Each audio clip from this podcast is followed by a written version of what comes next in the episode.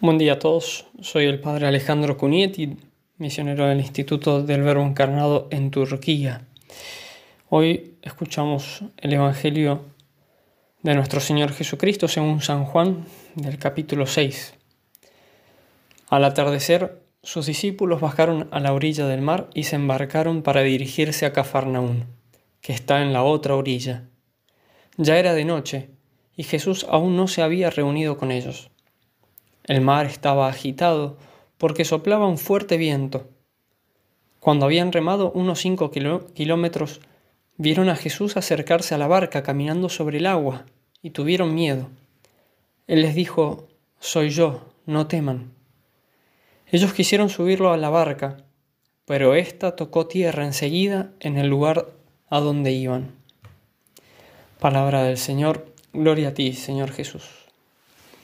Queridos hermanos, en el Evangelio de hoy vemos a Jesús enviando a los discípulos a atravesar el lago de Tiberiades en dirección a Cafarnaún, en circunstancias que son del todo particulares, pues no solo ya estaban en el atardecer, sino que además soplaba un fuerte viento, el lago estaba agitado y Jesús no iría con los apóstoles.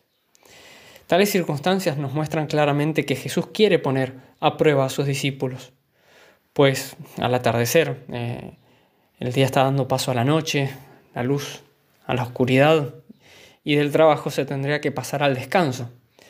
Pero en este caso Jesús no, no quiere eso, sino que manda a sus discípulos al trabajo, a entrar en el mar.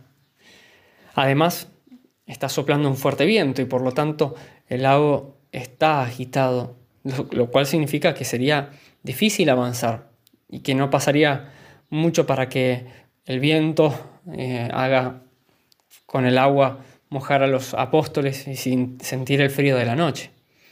Y a todo esto se suma que Jesús los manda solos, sin acompañarlos. ¿Por qué entonces, sin dudar, los apóstoles entran al mar si era tan inconveniente? Simplemente porque se los manda Jesús. Y el cumplir la voluntad de Dios es siempre más conveniente que miles de razones, razones en contra que le, pongamos poner. Sobre esto decía comentando este Evangelio San Juan Crisóstomo. No deja de tener un motivo el evangelista al citar el tiempo en que esto sucedió, porque así dio a conocer el amor ferviente de los discípulos hacia el Salvador.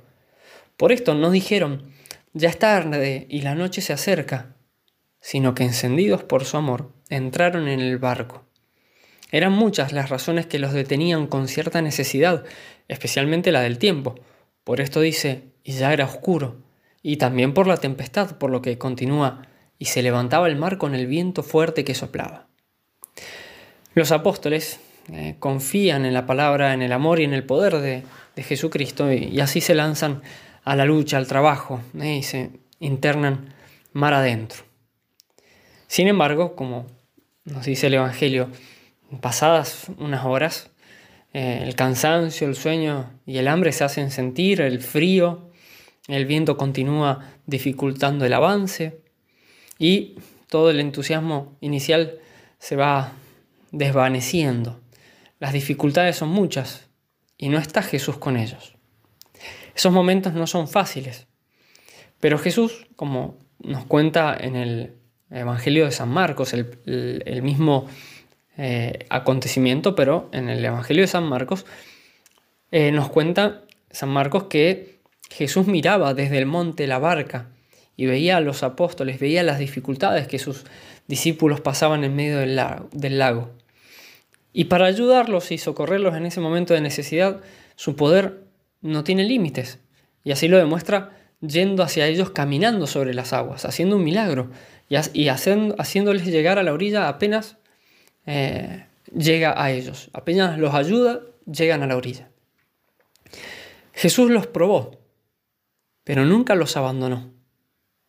Él es Dios y no solo no desconoce las tribulaciones que pasan los hombres, sino que todo lo ordena para el bien de los que le aman, como dice San Pablo. Queridos hermanos, en nuestras vidas también tenemos que vivir de tanto en tanto pruebas y dificultades. También a nosotros Jesucristo, Dios nos empuja a la prueba y nos pide esforzarnos, cansarnos y sufrir, como les pidió a los apóstoles ¿eh? al cruzar, al pedirles que crucen de noche un mar agitado. Y como ellos, también a nosotros se nos hace difícil remar con el viento en contra, sin ver, sin sentir a Jesús a nuestro lado. Pero debemos confiar en que Dios no nos abandona jamás y nos enviará siempre gracia sobre gracia para que lleguemos a la otra orilla, es decir, para que lleguemos a la vida eterna. Incluso si para ello tenga que caminar sobre las aguas, o sea, hacer milagros. Eh, en aquellas cosas que para los hombres es imposible, no lo es para Dios, porque todo es posible para Dios. ¿Qué nos toca a nosotros? Confiar en la palabra de Dios, en la voluntad de Dios, en, en la voluntad de Jesucristo que nos pide tomar la cruz cada día y remar mar adentro. Eso es lo que nos toca, en todas las circunstancias de nuestra vida, con la fe firme en que nunca dejará de ayudar Jesucristo a sus amigos, o incluso a nosotros si muchas veces no somos muy buenos cristianos, porque Jesús es el buen pastor que no deja de buscar a la oveja perdida pues siendo aún pecadores, murió por nosotros, dice San Pablo. Las tormentas por las que pasemos en esta vida, en este peregrinaje terreno, no son nada comparadas al amor que Dios nos tiene. Por eso Él siempre nos ayudará a superarlas. Por eso que en el día de hoy María Santísima nos conceda la gracia de confiar en Dios y de no tener miedo de las cruces y sufrimientos de la vida, de las tempestades que tengamos que pasar, de los trabajos que tengamos que hacer para ser fieles a la voluntad de Dios. Y que ella, la, Virgen María, nos conceda hacer siempre de nuestra parte todo lo que sea posible por cumplir la santísima voluntad de Dios, sabiendo que de Dios siempre tendremos una ayuda segura.